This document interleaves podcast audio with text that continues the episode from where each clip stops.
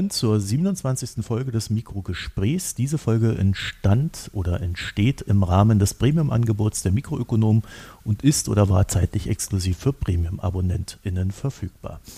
Heute soll es um Italien gehen und dazu begrüße ich recht herzlich Max Grahe. Ja, hallo. Max, wer bist du und was machst du? Ja, Marco, hi. Ich bin ein Wirtschaftswissenschaftler bzw. politischer Theoretiker, politischer Ökonom und ich bin der Forschungsdirektor vom Dezernat Zukunft. Das ist eine Denkfabrik, die in Berlin sitzt und viel über, sagen wir mal, Finanzarchitektur, Finanzpolitik auf der deutschen Ebene, auf der europäischen Ebene nachdenkt. Was macht denn ein Forschungsdirektor? Es gibt verschiedene Aufgaben. Die zentrale Aufgabe ist, den Rahmen insgesamt zusammenzuhalten und kohärent zu halten. Also dass die verschiedenen Projekte, die wir so machen, dass die sich nicht innerlich widersprechen oder auch nicht in irgendwelche Nebenverästelungen sich verlieren, sondern dass sie kohärent und wichtig sind und dass man da irgendwie es hinbekommt, eine Erzählung draus zu bauen, die stimmig ist und ja, hilfreich für die Politik. Das ist so die Hauptaufgabe und dann springt man ein und wenn, also zum Beispiel jetzt im, im Fall von Italien, ähm, da hatten wir gesagt, okay, äh, das ist, das ist wichtig für unser Verständnis äh, der europäischen Fiskalregeln, was da gute Reformoptionen sind. Und wenn es niemanden gibt, der das quasi übernehmen kann, dann landet sowas am Ende bei mir und äh, dann setze ich mich da drauf. okay, ich wollte nämlich gerade sagen, also du machst ja nicht nur administrative Arbeit, sondern du bist auch selber in dem Sinne dann auch forschend tätig. Genau. Du hast dich dann in dem Rahmen dann mit Italien befasst, ein schönes Land, das eine Wirtschaft hat, über die man in Deutschland ja eine, ähm, sag mal, immer eine sehr explizite Meinung hat, mhm. Die sich allerdings auch, glaube ich, kann man sagen, in der Stagnation befindet. Äh, und vielleicht zum Einstieg für Nicht-Italien-Kenner, was ist denn, also wie drückt sich denn so eine Stagnation aus und vor allen Dingen, wie drückt die sich in Italien aus? Also sehr platt. Man sieht das daran, dass das äh, italienische Bruttoinlandsprodukt seit ungefähr dem Jahr 2000 wirklich kaum gewachsen ist. Das ist ein bisschen zu kurz gegriffen. Im BIP hat sich noch ein bisschen was getan, aber man kann das BIP dann runterbrechen ganz grob in wie viel BIP wird pro Stunde Arbeit erwirtschaftet und wie viele Stunden arbeiten die Menschen insgesamt in Italien. Und wenn man dann auf die Produktivität guckt, also was für ein BIP kommt raus, runtergebrochen auf die einzelne Arbeitsstunde, da sticht es extrem ins Auge. Diese Produktivität ist in Italien seit 2000 wirklich überhaupt nicht gestiegen. Also ich glaube zwei, drei Prozent in einem Zeitraum, äh, wo sie zum Beispiel in Deutschland oder in Frankreich eher um ja, sagen wir mal, also gut zweistellig, 20 Prozent, 30 Prozent gestiegen ist. Jetzt haben wir ja seit der Finanzkrise in 2008 doch in Deutschland auch so eine sehr starke Debatte gehabt, dass man ja auch vielleicht ein gutes Leben ohne Wachstum haben kann.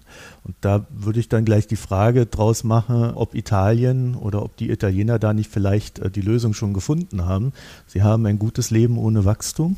Grundsätzlich finde ich diesen, diesen Ansatz zu sagen, brauchen wir eigentlich Wachstum für ein gutes Leben, finde ich total richtig. Und, und man muss sich die Frage stellen, so, was für ein BIP ist notwendig, damit wir alle hier irgendwie gut, gut leben können. Was man allerdings unterscheiden muss, ist, ist genau diese Frage zwischen Produktivität und da ist mehr einfach gut, weil es ja bedeutet, dass man also Arbeitsproduktivität, man kriegt aus derselben Anzahl Arbeitsstunden mehr Wohlstand raus, Energieproduktivität, CO2-Produktivität.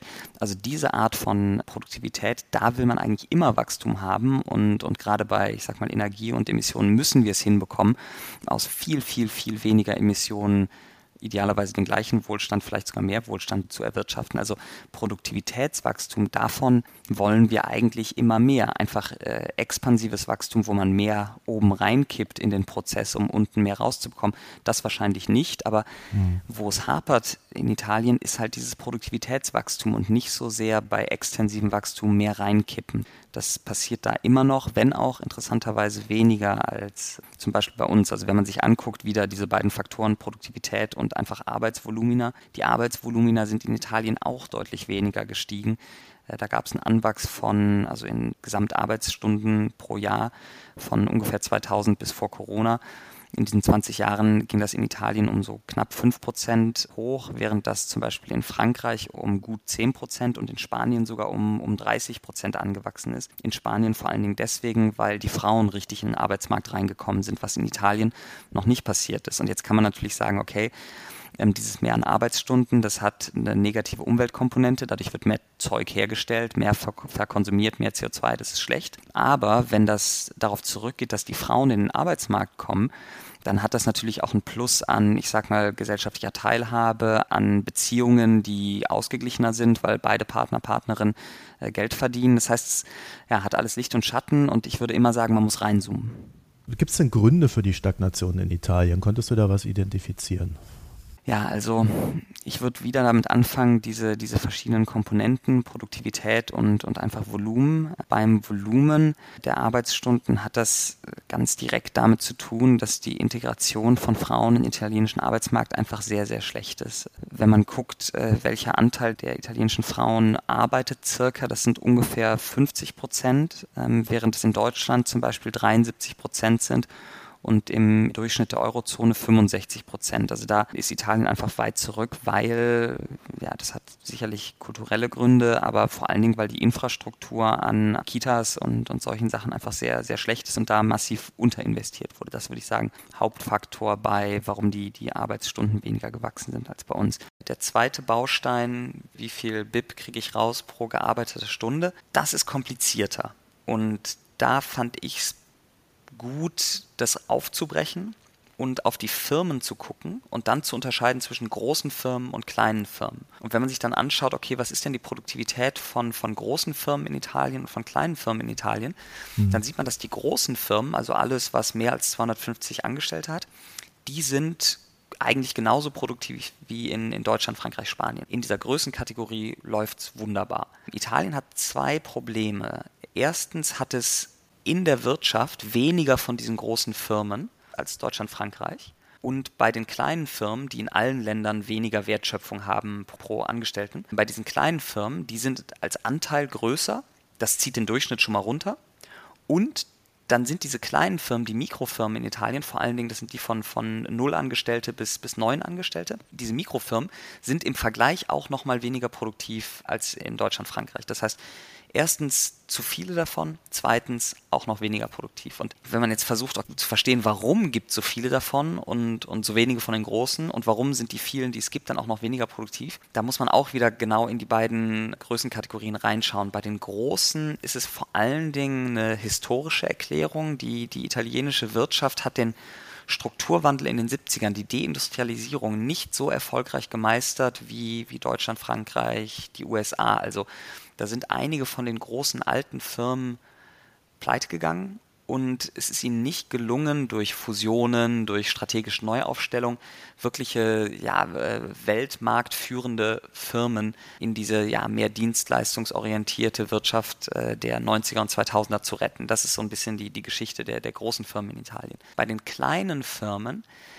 ist es ja, da sieht man diese Dinge, die in Deutschland, ich glaube, oft betont werden, diese Frage von Rechtsstaatlichkeit, diese Frage von, wie genau funktioniert eigentlich das Steuersystem, dann spielen auch äh, Strukturen von organisiertem Verbrechen eine Rolle. Und in der Summe kann ich mir vorstellen, dass es diese, ja, diese Rahmenbedingungen sind, die dafür sorgen, dass die kleinen Firmen in der Fläche, dass die einfach weniger produktiv sind. Gibt es denn da auch regionale Unterschiede? Weil mein Klischeekopf sagt Nord- und Süditalien, äh, da gibt es massive Unterschiede, die einen reich, die anderen arm. Riesig, riesig, riesig, riesig. Also die Unterschiede, das, das sieht man sehr schön, wenn man sagt, okay, ähm, wir gucken uns mal den Wohlstand in den Regionen an und vergleichen den mit dem EU-weiten Durchschnitt. Und der Nordosten oder der Norden allgemein, das sind so die, die reichen Regionen in Italien, die sind über dem EU-Durchschnitt bei so, sagen wir mal, 110, 115 Prozent des EU-Durchschnitts. Also da ist guter Wohlstand. Die Mitte Italiens, also Rom, die Regionen um Rom, die sind ziemlich genau im EU-Durchschnitt. Und der Süden, das sogenannte Mezzogiorno, ist bei 60 Prozent des EU-Durchschnitts. Also weit, weit, weit abgeschlagen. Wenn man jetzt nur innerhalb eines Moments, also für das Jahr 2021 schaut, dann denkt man, ah, okay, das ist also eine Geschichte, dass der Süden abgehangen wird und, und dass die Probleme vor allen Dingen im Süden sind. Wenn man jetzt aus diesem einen Moment rauszoomt und sich das historisch anguckt, über sagen wir mal 20 Jahre, sieht man allerdings, dass diese Wachstumsprobleme gesamtitalienisch sind. Und auch da kann man wieder auf den EU-Durchschnitt gucken. Der Norden, der heute bei so 110, 115 Prozent des Durchschnitts ähm, steht, der stand vor 20 Jahren bei 140 Prozent, 145 Prozent des EU-Durchschnitts. Das heißt, äh, der ist relativ, der ist immer noch über dem Durchschnitt, aber ist relativ dazu ganz schön zurückgefallen. Und der Süden war auch schon äh, vor 20 Jahren, also so um das Jahr 2000 rum, war der Süden auch schon unter dem EU-Durchschnitt, damals bei 80 Prozent. Aber wenn man jetzt guckt, okay, von 80 auf 60, ungefähr 20 Prozentpunkte zurückgefallen. Der Norden von ungefähr 140 auf ungefähr 110 ist sogar um 30 Prozentpunkte zurückgefallen. Das heißt, ja, die, die Unterschiede innerhalb Italiens sind sehr, sehr groß, aber im Zeitverlauf ist sowohl der Norden als auch der Süden zurückgefallen. Das ist natürlich äh, bemerkenswert. Das heißt, das ganze Land hat äh, eine Art Abstieg durchgemacht in den letzten 20 Jahren. Relativ gesehen ja. Absolut mit sich selber verglichen war es eine Stagnation, also quasi kein mhm. Wachstum, mhm. aber auch kein Rückschritt, also kein permanentes Schrumpfen.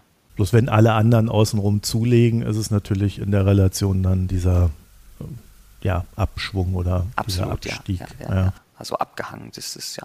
Ja, ah, genau. Gibt es denn dafür eine Erklärung, warum äh, es dann auch auf regionaler Ebene, also trotz dieser Unterschiede, die man ja dann strukturell hat, äh, trotzdem gleichzeitig, gleichmäßig in einem gewissen Sinne da zurückgeht? Also äh, ist da wirklich diese Produktivität das, das allumfassende Problem? Es gibt verschiedene Erklärungsansätze, was da genau geschehen ist aufgrund des Timings, dass diese Stagnation, die hat ziemlich genau in den späten 90ern und vor allen Dingen um das Jahr 2000 herum angefangen. Deswegen sagen relativ viele, dass das mit Italiens Euro-Beitritt zu tun hat. Das ist eine große Erklärung. Eine zweite große Erklärung ist zu sagen, Italien hat einen riesigen Reformstau. Also sie haben ihren Arbeitsmarkt nicht genug liberalisiert, die Renten sind zu großzügig, ähm, der Staat ist vielleicht auch einfach zu groß, zu sklerotisch, also verknöchert. Das Justizsystem funktioniert nicht. Beide Erklärungen haben Wahres an sich, aber beide können das Phänomen nicht so ganz fassen alleine. Also diese Erklärung des, des Reformstaus. Einerseits hat Italien gerade in den 90ern sehr, sehr, sehr viele Reformen durchgeführt. Also sie haben den Arbeitsmarkt, vor Dingen die Ränder des Arbeitsmarktes liberalisiert. Sie haben den Haushalt enorm konsolidiert von, das hat angefangen Ende der 80er. Von Ende der 80er bis, bis 1997 haben sie äh, den, den Haushalt um ungefähr 10 Prozentpunkte des BIPs zusammengestaucht. Also das, das Defizit von, das Primärdefizit von minus 3 auf einen Überschuss von plus 7 Prozent BIP ähm, umgekehrt. Das ist, wenn man, wenn man diese Größenordnungen ungefähr kennt, ist das eine, eine wirklich gigantische Konsolidierung, die sie vorgenommen haben. Also diese Reformstau-Erzählung, das deckt sich nicht ganz damit, dass es viele Reformen gab und das deckt sich auch nicht mit dem Timing, denn der Reformstau, den es in Bereichen gibt und die Reformen haben auch Probleme und da, da kann man reinzoomen, aber diese Probleme kamen nicht alle im Jahr 2000 wenn man jetzt auf den Euro guckt und sagt, okay, äh, das ist alles der Euro schuld, das ist auch nicht so völlig überzeugend, denn vergleichbare Wirtschaften, insbesondere Spanien, die auch gerade gerade in, in der Euro-Krise, also später dann so ab 2009, 2010 große Probleme hatten und die auch historisch, so wie Italien, äh, Länder waren, die, die ihre Währungen stetig abgewertet haben, sodass die, die Industrie vielleicht damit geplant hat, dass sie über den Wechselkurs immer ein bisschen Wettbewerbsfähigkeit gewinnen konnten. Länder wie Spanien konnten besser mit der Integration in den Euro umgehen und das heißt, es ist nichts, das irgendwie unmöglich war innerhalb des Euros, sondern das muss wohl eine Interaktion gewesen sein aus ja, der Binnenverfassung der italienischen Wirtschaft, den Reformen, die sie gemacht oder auch nicht gemacht haben, und der Integration in den Euro. Irgendwas in dieser Mischung hat dafür gesorgt, dass äh, die Produktivität jetzt einfach seit gut 20 Jahren stagniert. Also die, die beiden Punkte schließen sich ja auch nicht einander aus. Ne? Also ja. nur weil der Euro etwas Negatives erzeugt, heißt das ja nicht, dass dann äh, fehlende Reformen nicht auch was Negatives erzeugen ja, ja. Das ist ja auch so ein Klischee irgendwie, dass Italien reformunfähig ist. Ne? Das würdest du jetzt so nicht bestätigen, wenn ich dich richtig verstanden habe, aber dann wäre eher die Frage, haben sie denn die richtigen Reformen gemacht? Ja, und genau da wird es spannend. Also diese Reformunfähigkeit, die würde ich absolut nicht bestätigen. Es gibt einen Bruch in der italienischen Nachkriegsgeschichte, der in Deutschland, glaube ich, viel zu wenig bekannt ist. In Italien spricht man oft von einer ersten Republik und einer zweiten Republik. Also nach dem Zweiten Weltkrieg, in, in dem Verfassungsprozess, gibt sich Italien das erste Mal eine republikanische Verfassung, kein, kein äh, Königreich mehr. Und dann gibt es diese sogenannte Erste Republik von Ende der 40er bis 1992. Und 1992 gibt es dann zwei tief einschneidende Ereignisse ein politisches Ereignis, das ist der sogenannte Manipolite-Skandal. Manipolite heißt äh, saubere Hände, in dem ein System der Parteienfinanzierung ans Licht kommt, das illegal ist, das aber von allen großen Parteien relativ strukturiert genutzt wird, um ihre Wahlkämpfe zu finanzieren. Und das kommt dann peu à peu ans Licht und sorgt dafür, dass die großen italienischen Parteien, die die gesamte Nachkriegszeit an der Regierung waren und, und das politische Leben strukturiert haben. Die Christdemokraten, die Sozialisten und die italienische kommunistische Partei. Alle drei dieser Parteien überleben den Skandal nicht, äh, lösen sich auf oder, oder fusionieren, benennen sich um und haben massiven Personalwechsel. Also die, diese Institutionen, die die italienische Politik strukturiert haben, die, die gehen alle über die Wupper 1992 bis ungefähr 1994. In diesem Moment kommt dann auch Berlusconi auf und, und baut quasi die neue italienische Rechte zusammen während später dann Prodi, so die äh, links der Mitte Partei, die heute die PD, Demokratische Partei in, in Italien ist, aufbaut. Und aus diesem Moment der, der tiefen Krise sagen sich die Italiener dann, oh, wir müssen hier wirklich, wirklich, wirklich äh, Dinge verändern und uns tief, tief, tief reformieren und gehen dann ganz bewusst in eine Art von Selbstfesselung rein und sagen, wir machen mit bei dem Maastricht-Prozess, wir machen mit bei, bei der Einführung des Euros weil wir wissen, dass uns das einen externen Druck auflegt, unter dem wir dann reformieren müssen. Und das ist eine, Entscheidung, die die italienische politische Klasse bewusst getroffen hat, in dem Wissen, okay, die Dinge sind wackelig und, und wir hatten jetzt gerade diesen Riesenskandal, der auch vorher schon sich angedeutet hatte und wo es vorher schon Fragezeichen darüber gab, okay, ist das alte System reformfähig und haben sich selber, wie Odysseus sich selber an den Mast äh, gefesselt hat, so haben die Italiener sich selber bewusst in diesen Euro-Prozess eingebettet, wissend, dass es extrem schwierig äh, werden würde für sie, die Kriterien zu erfüllen. Ähm, das wurde unterstützt durch den zweiten großen Bruch 1992. Es gab eine riesen Währungskrise. Italien war drin, quasi Vorgängersystem des Euros. Ich glaube, der europäische Wechselkursmechanismus heißt das auf Deutsch, IRM und äh, sind da rausgeflogen im September zusammen mit Großbritannien und das war so das Gefühl, oh, Italien wird jetzt abgehangen. Italien, eins der sechs Gründungsländer der, der Vorgängerinstitution der Europäischen Union, ähm, fliegt jetzt hier raus aus diesem Prozess der, der Währungsintegration. Das ist ein echter Schock. Und das hat sie nochmal bestärkt darin, also dass Großbritannien rausfliegt, ist eine Sache, ist ja kein Gründungsland, ist nicht auf dem Kontinent, aber dass Italien rausfliegt, war auch ein tiefer Schock und, und hat dazu geführt, dass sie gesagt haben, okay, wir machen jetzt die Reformen, die notwendig sind und wir reformieren das politische System so, dass wir in der Lage sind, diese Reformen umzusetzen, um wieder dabei zu sein. Also ein ganz starker Wille einerseits. Und dann andererseits muss man sagen, dass zum Beispiel die Arbeitsmarktreformen vor allen Dingen neue Verträge liberalisiert haben, aber Altverträge sehr selten angefasst haben. Oder man muss sagen, äh, dass die Bildungsinvestitionen in Italien tendenziell rückläufig sind und dass sie es nicht geschafft haben, Gelder ja, von, sagen wir mal, Renten in die Bildung umzuschichten. Also dass dann gewisse Mehrheitsverhältnis, also die italienische Gesellschaft ist eine alte Gesellschaft, dass die halt doch systematisch repräsentiert sind in, in den Reformergebnissen, die es am Ende dann gibt. Das heißt, man hat dann, also könnte man jetzt aus dem, was du gerade eben hergeleitet hast, sagen, man hat dann in gewissem Sinne auch versäumt, das Land zukunftsfähig zu machen. Ne? Also wenn das Geld eher in die Renten fließt als in die Bildung, dann hat das hinten raus Auswirkungen. Ja, sicherlich, sicherlich. Also das hilft nicht, die Produktivität zu steigern. Das, das muss man sagen. Jetzt äh, ist es so, dass die Italiener einige Rentenreformen gemacht haben und da teilweise auch schon weiter sind als wir. Also zum Beispiel das, das Renteneintrittsalter ist in Italien jetzt indexiert, also in dem Maße, wie die Lebenserwartung steigt, steigt das nachlaufend automatisch. Bei uns ist es ja jetzt konvergierend auf 67 und danach muss man wieder eine explizite Reform machen, um das weiter anzuheben. Da sind die Italiener einen Schritt weiter gegangen. Aber das sind Prozesse, die schwierig sind und, und lange dauern. Und da hat Italien jetzt viel, viel aufzuholen. Und das ist auch so ein bisschen eine Sache, ein Henne- und Ei-Problem. Man sieht zum Beispiel, obwohl in Italien relativ wenige Menschen zur Uni gehen, also so in Deutschland sind es, glaube ich, 35 bis 40 Prozent eines Jahrgangs, die, die nach, nach der Schule auf die Uni gehen. In Italien sind es eher 30 Prozent und, und so im Industrie-OECD-Durchschnitt 50 Prozent. Also da sind Deutschland und Italien beide ein bisschen zurück.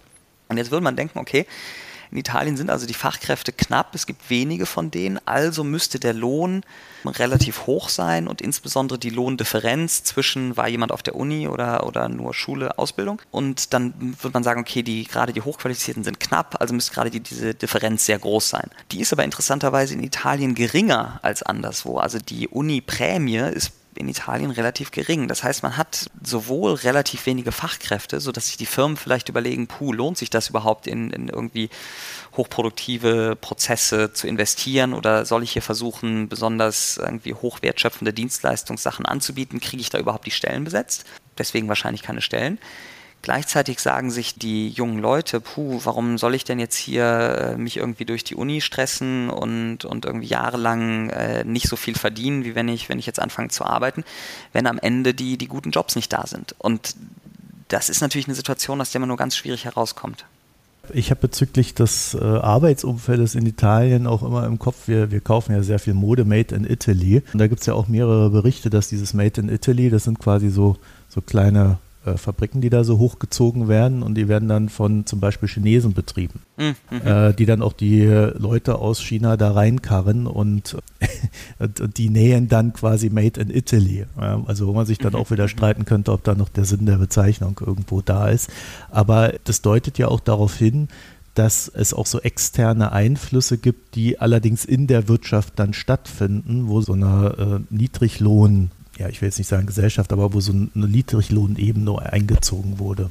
Ja, absolut. Also das ist noch stärker als bei uns ein Problem geworden, dass die italienische Industrie war lange Zeit spezialisiert auf, sagen wir mal, gehobenem Mittelfeld in, in Komplexität und technologischem Fortschritt und, und Wertschöpfung. Und genau in diesem Bereich sind, also ist die chinesische Wirtschaft, sind viele chinesische Firmen natürlich reingegangen so dass Italien stärker unter Druck kam durch den Eintritt äh, Chinas in die Welthandelsorganisation und dann relativ viele dieser Industriejobs verloren gegangen sind und die Arbeitskräfte, die da frei geworden sind und die jungen Arbeitskräfte, die neu in den Arbeitsmarkt reingekommen sind, für die galten halt die, die alten äh, arbeitsrechtlichen Schutzmaßnahmen nicht mehr.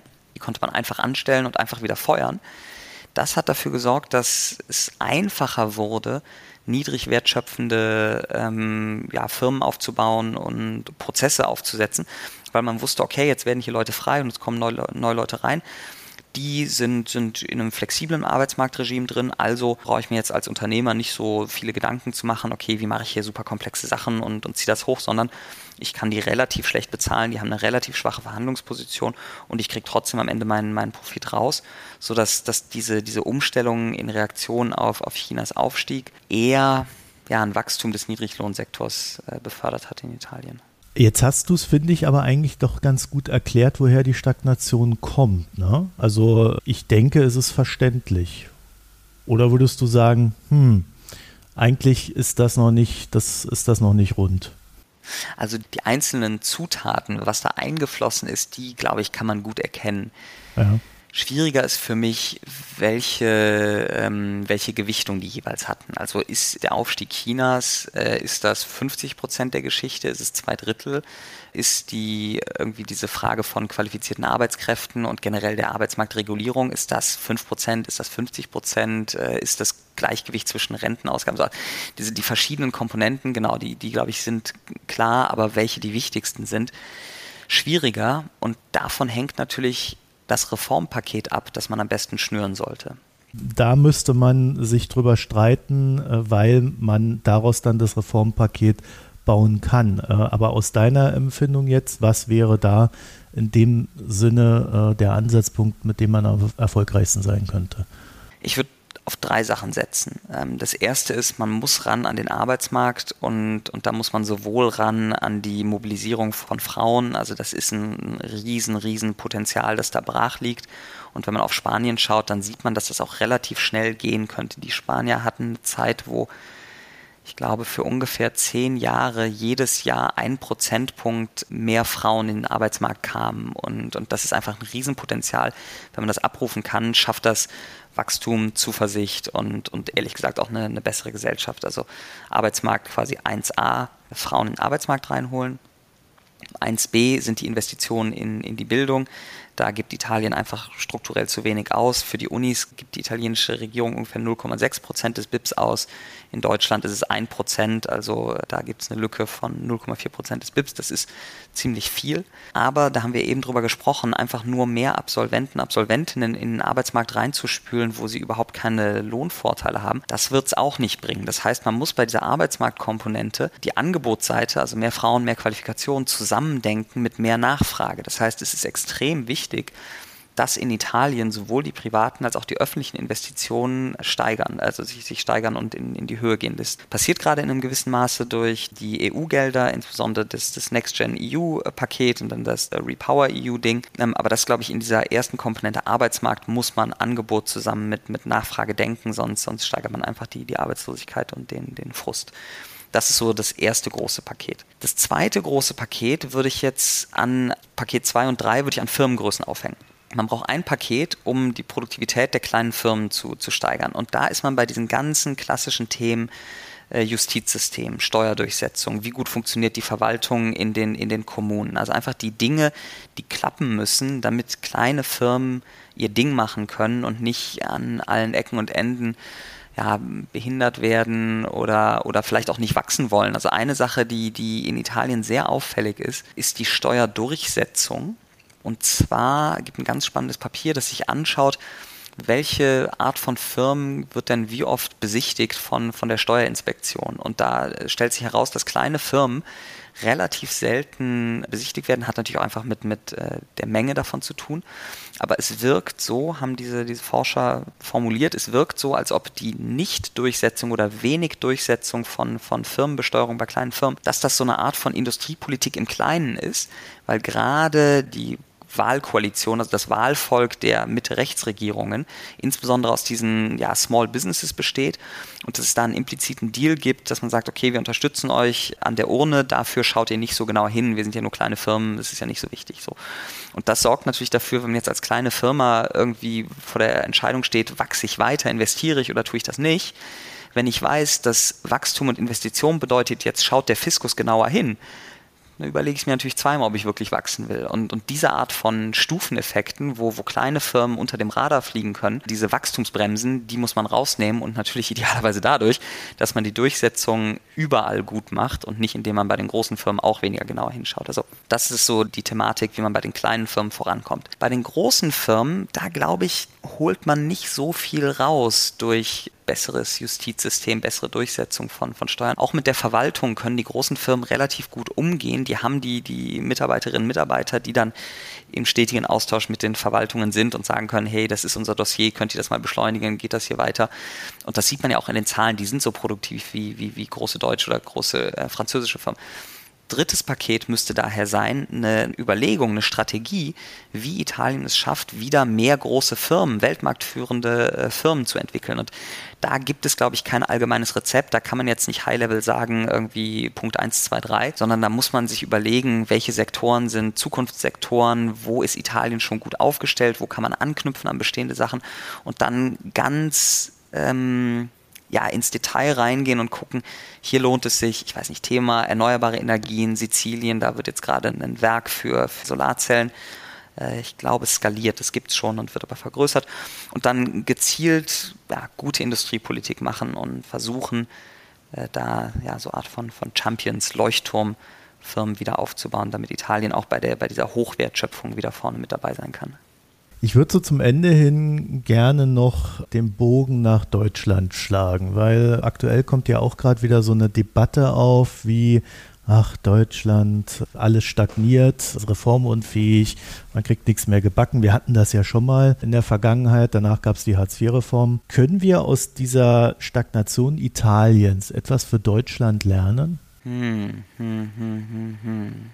Also eine Sache, die, die man auf jeden Fall daraus lernen kann, ist, wie zentral Investitionen sind. Und zwar, dass man bei Investitionen unterscheiden muss zwischen öffentlichen und privaten, ist klar.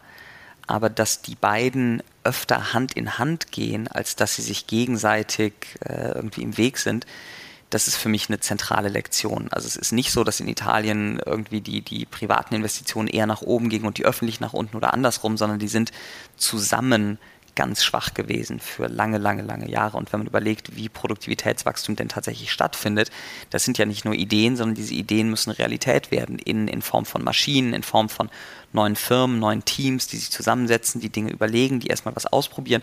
Das sind alles Investitionen. Wenn das nicht stattfindet, dann ist es auch nicht so überraschend, dass, dass die Produktivität stagniert. Und jetzt sind wir ja in einem Jahrzehnt, wo wir nicht nur, ich sag mal, mehr Wohlstand schaffen wollen, weil das das Leben der Menschen besser macht, sondern wir müssen umstrukturieren, damit wir den Planeten nicht kaputt machen. Und auch das erfordert natürlich ein großes Investitionsvolumen. Und darüber nachzudenken, welche Politik eher investitionsförderlich ist und welche Politik eher investitionsbremsend ist, das ist, glaube ich, ganz zentral. Und das wird dann spannend, weil das nicht parteipolitisch so einfach zu platzieren ist. Also mehr öffentliche Investitionen ist ein Thema, das ganz klar irgendwo links der Mitte steht. Mehr private Investitionen steht eher rechts der Mitte. Welche Instrumente am besten funktionieren, ist überhaupt nicht offensichtlich. Also macht man das über steuerliche Anreize? Sind die steuerlichen Anreize dann sowas wie Bidenomics, also Subventionen im relativ großen Stil? Das ist was, wo, glaube ich, SPD und CDU sich treffen könnten, wo die FDP wahrscheinlich ein paar mehr Bauchschmerzen hätte. Das ist nicht so ordoliberal. Macht man Investitionen oder Anreiz für Investitionen im privaten Bereich durch aktive Fiskalpolitik, sodass die Firmen wissen, morgen gibt es Nachfrage? Macht man das eher durch Handelspolitik, dass man sagt, Deutschland setzt sich dafür ein, dass die, die internationalen Märkte offen sind. Also da gibt es ganz, ganz viele Fragen, die spannend sind, die quer liegen zu den, zu den üblichen politischen äh, Mustern und, und Lagern. Aber durch diese Investitionslinse glaube ich, stellt man am Ende die richtigen Fragen. Und wenn man das gut gelöst bekommt, hoffentlich ist man ein Stück weit gefeit vor, vor dieser Stagnationsfalle, in die Italien leider, leider, leider, muss man sagen, äh, die letzten 20 Jahre geraten ist. Okay, zum Abschluss, haben die Italiener eine Chance, da rauszukommen? Also siehst du, dass sie die richtigen Sachen da angehen, über die wir jetzt gesprochen haben? Ich habe heute mehr Hoffnung als vor noch ein paar Jahren. Also die Phase nach Corona ist eine relativ gute Phase für die italienische Wirtschaft und die Rahmenbedingungen sind auch deswegen gut, weil diese EU-Gelder, die jetzt fließen, die könnten ein echter Impuls sein. Also gerade wenn man in so einem Henne-Ei-Problem drinsteckt und, und irgendwie alles verkantet und verknotet ist, braucht man manchmal eine Initialzündung und, und diese EU-Gelder könnten eine Initialzündung sein. Jetzt muss man aber sagen, die fließen nicht in dem Tempo ab, was man gerne sehen würde. Und das scheint daran zu liegen, dass die Verwaltungen gerade auf der, der lokalen Ebene, also bei den Kommunen, die Verwaltungen sind so kaputt gespart, dass es überhaupt nicht das Personal gibt, um die umzusetzen. Und das bedeutet, es ist einerseits sieht es gerade gut aus und, und es sind Investitionsgelder da. Andererseits ja, ist die Kapazität, das umzusetzen, ja, die ist, die ist so ein bisschen verschrumpelt äh, im, im Laufe der Zeit. Deswegen, mhm. ich finde es schwierig zu sagen. Ich bin optimistischer als noch vor drei, vier Jahren, aber verhalten optimistisch. Max Grahe, ich danke dir für das Gespräch. Danke, Marco, und immer gerne. Ich werde dich verlinken, also einmal die Studie und äh, Twitter und so weiter. Also da könnt ihr dann auch nochmal reingucken und euch das Ganze näher betrachten. Ansonsten www.mikroökonomen, da könnt ihr dann auch noch ein paar Kommentare und alles weitere hinterlassen. Euch vielen Dank fürs Zuhören und bis bald. Tschüss. Tschüss.